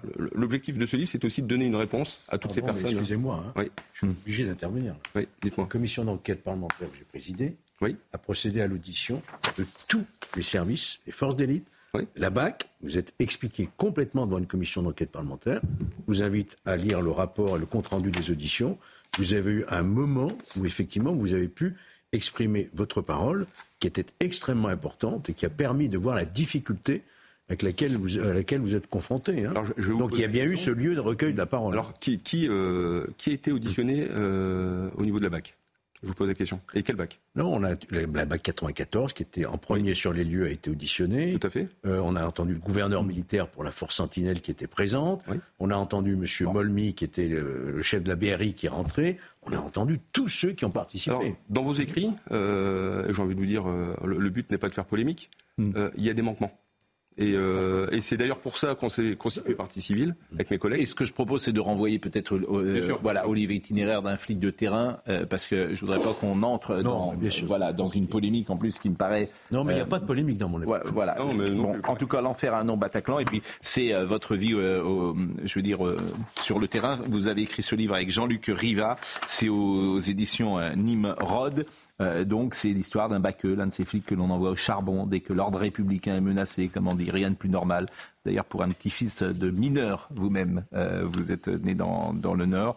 C'est euh, avec ces valeurs euh, que vous êtes entré dans la grande maison de la police, des valeurs simples transmises par un père qui ne plaisantait pas avec le respect, le travail et la reconnaissance due au pays. et, écrivez-vous. Vous avez été d'ailleurs confronté très jeune à la violence.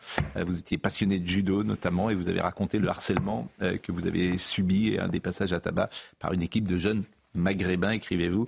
Pour donner suite à ça, vous, allez aller chez le médecin avec de multiples et hématomes. Donc c'est cette histoire que vous raconterez. Bon.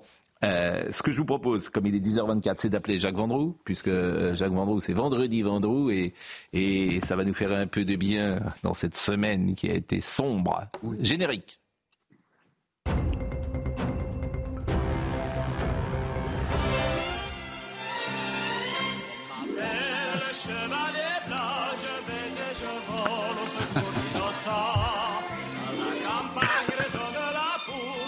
Vous Jacques Vendroux, vendredi Vendroux Alors, mon petit Pascal chéri, je suis, je suis au stade Charletti.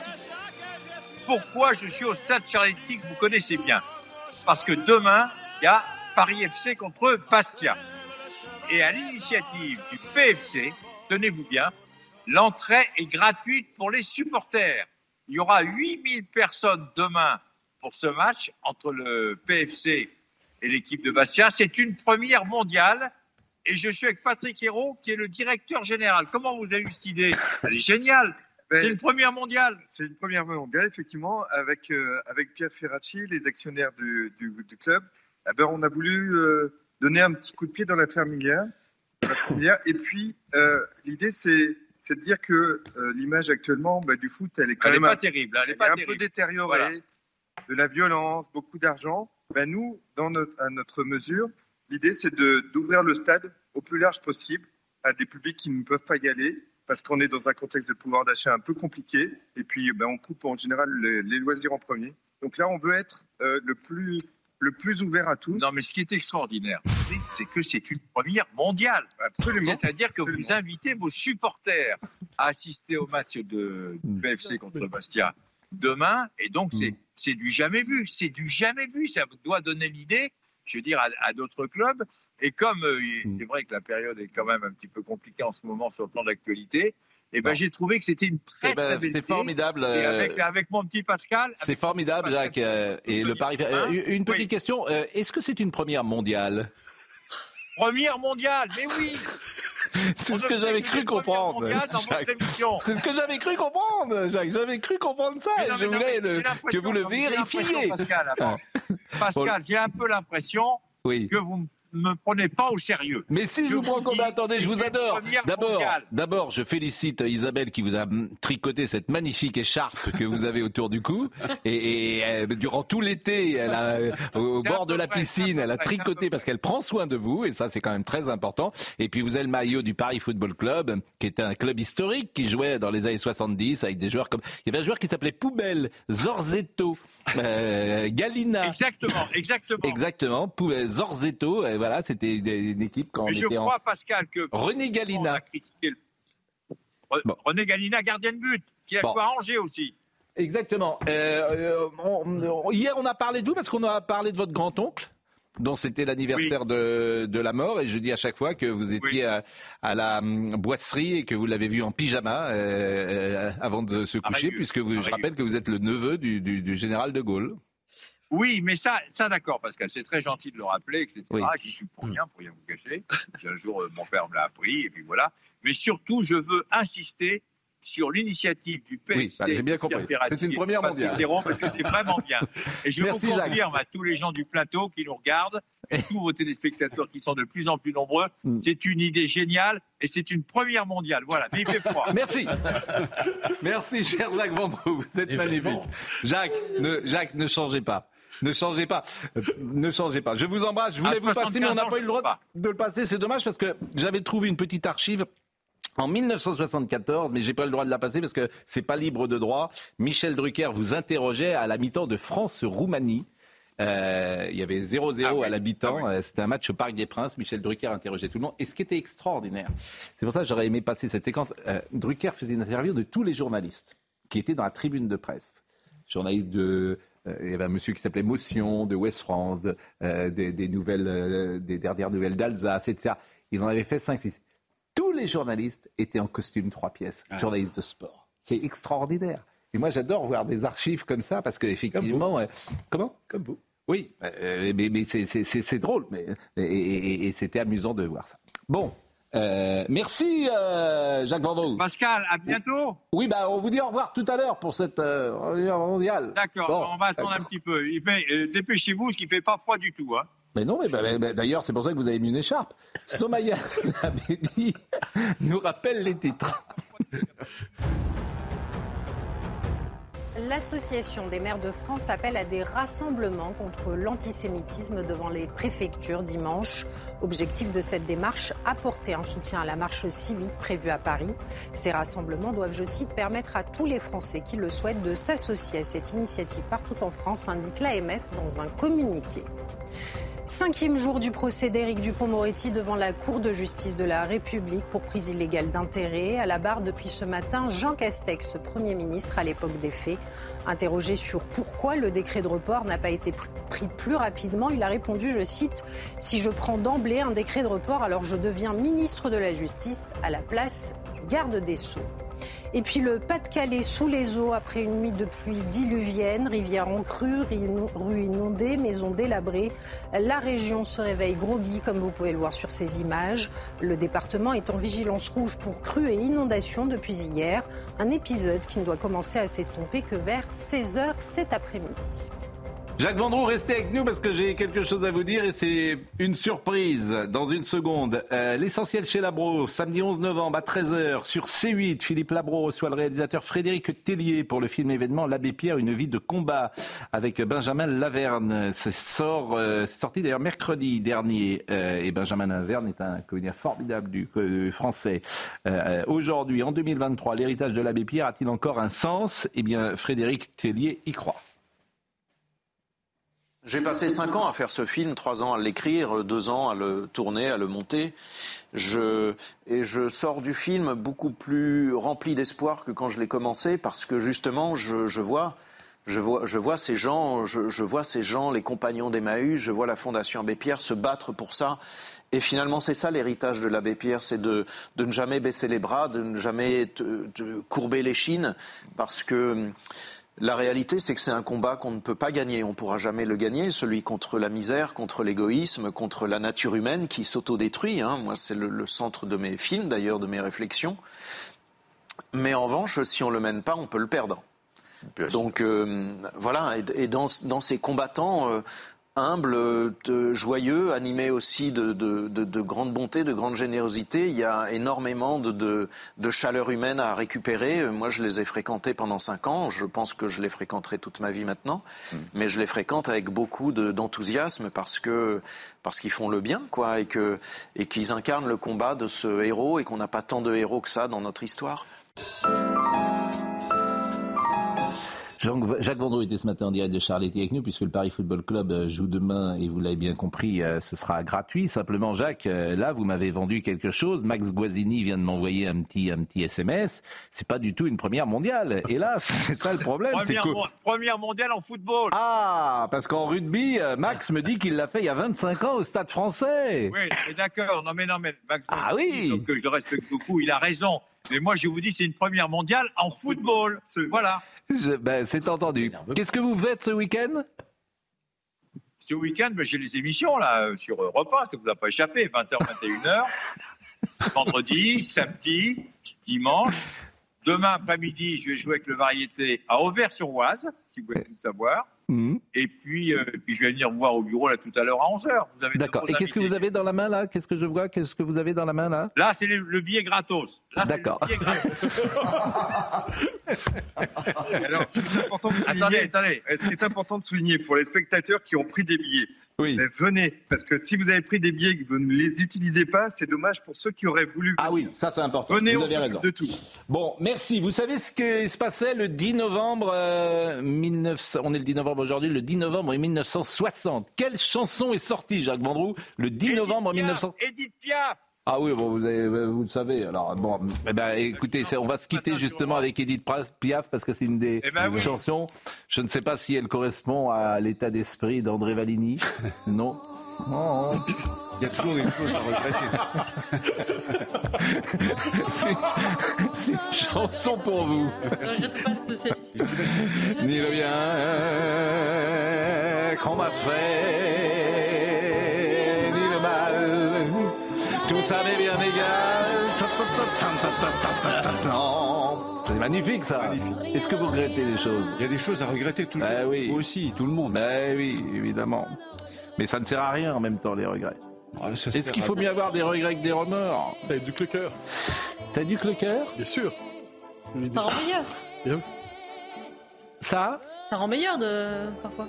Ça rend meilleur d'avoir des regrets bah, Si ça peut nous donner des leçons. Ben oui, c'est ce que je pense aussi. Oui. Pourquoi pas Audrey Missirac a été euh, à la réalisation, Dominique Raymond était à la vision, Arnaud Portelas était au son, Marine Lançon qui a célébré hier un anniversaire d'un ami qui lui est cher qui s'appelle Pierre, elle lui a offert un vélo. Tangré de Guillotel, toutes ces émissions sont à retrouver sur cnews.fr. Nicolas Nissim, on dit tout ici, Nicolas Nissim. Vous savez, on vit ensemble, on va célébrer les 7 ans bientôt, c'est le 16 novembre notre émission, ça fait 7 ans qu'on arrive le matin à 6h30, 7h ensemble. Bah, écoutez, on sait tout l'un de l'autre quand on travaille ensemble comme ça dans quelques mètres carrés depuis tant d'années.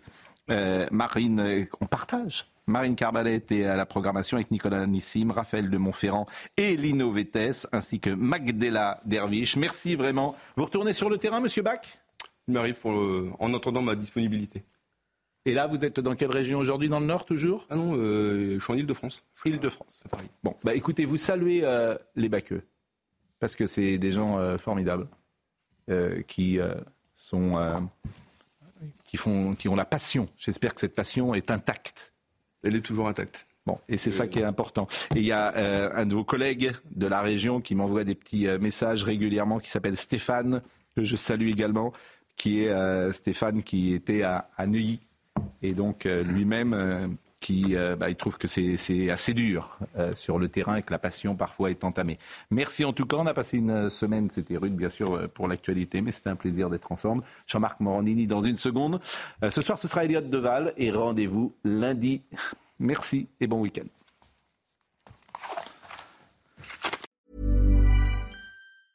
Mom deserves the best, and there's no better place to shop for Mother's Day than Whole Foods Market. They're your destination for unbeatable savings, from premium gifts to show-stopping flowers and irresistible desserts. Start by saving 33% with Prime on all body care and candles. Then get a 15-stem bunch of tulips for just $9.99 each with Prime. Round out Mom's menu with festive rosé, irresistible berry chantilly cake, and more special treats. Come celebrate Mother's Day at Whole Foods Market.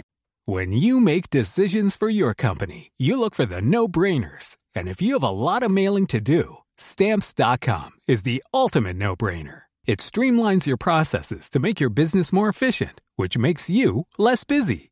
Mail checks, invoices, legal documents, and everything you need to keep your business running with stamps.com.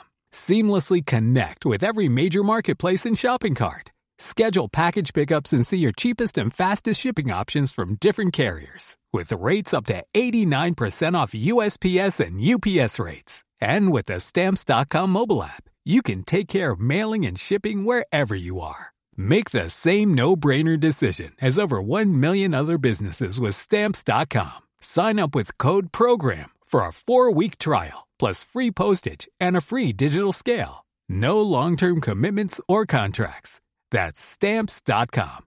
Code program.